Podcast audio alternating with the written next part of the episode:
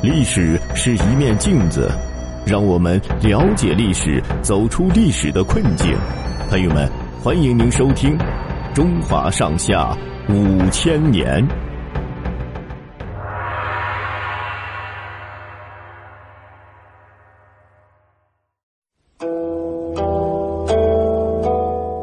董仲舒引经断案。汉武帝有一次在京城里召集贤士能人商讨国家大事，三十九岁的哲学家董仲舒也到京城参加了这次活动。他从容的应答皇帝的提问，得到了汉武帝的赞许。董仲舒的思想学说主要受孔子的影响，他特别的推崇孔子，认为他的德治仁政、重视伦理教育的儒家思想应该大大的提倡。而其他的学术思想则应当统统的排斥，不让他们齐头并进。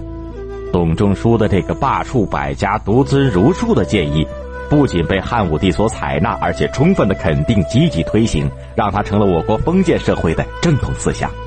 由于董仲舒推崇孔子，因此把孔子所修订的鲁国的编年史《春秋》看成是治理国家、管理人民的理论依据，因此他在。当朝廷官员的时候，凡是遇到了政治、法律等一切疑难问题，大多要从《春秋》当中去找答案。有一个年轻的女子，她的丈夫出远门乘船渡海的时候，不幸掉在海里淹死了，尸首无法找到。过了一段时间，这位女子的父母就为她另找了一门亲事，并且嫁了出去。当时汉朝的法律规定，在丈夫没有落葬以前，妻子是不能改嫁的。官府根据这条法律，把那个女子抓了起来，并且判了她的死罪。董仲舒知道了这件事情以后，认为判刑不当，他引用了《春秋》当中的一个条例，大意是：丈夫死了以后没有男人就可以再嫁，而且那位年轻女子并不是德行不好去和其他的男子私奔，而是顺从父母的意思去嫁给别人，并没有违反《春秋》中的原则，因此不能判罪。还有一桩案子。父子俩和别人发生争执，打了起来。对方拔出佩刀要刺杀父亲，儿子看见了，立刻拿起棍棒冲了上去援救。不料在混乱当中，棍子居然击中了他自己的父亲，使父亲受了伤。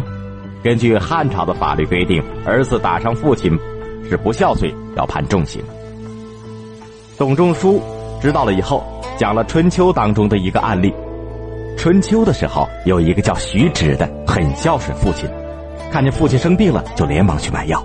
煎好了以后端给父亲喝，不料父亲因吃错药而不治身亡。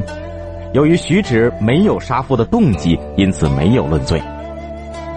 董仲舒认为这两个案子案情相仿，这个儿子是在混乱当中误伤了父亲，他没有打伤父亲的动机，所以应该免除他的罪，不予处罚。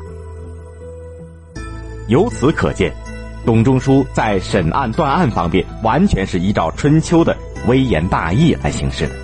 他提倡理智，认为用道德的感化作用比用刑法作用更能够服人心。用刑法惩治百姓，百姓是因为害怕惩罚而不敢犯罪，但是内心的根子并没有去除。用理智百姓，百姓们觉得犯罪可耻，从心底里明白不能去犯罪。董仲舒的这种思想对于统治者有利，因此得到了汉武帝的支持。当他晚年退休以后。朝廷如果遇到了一些重大问题，还派最高司法官到他的住处去探讨处理的办法。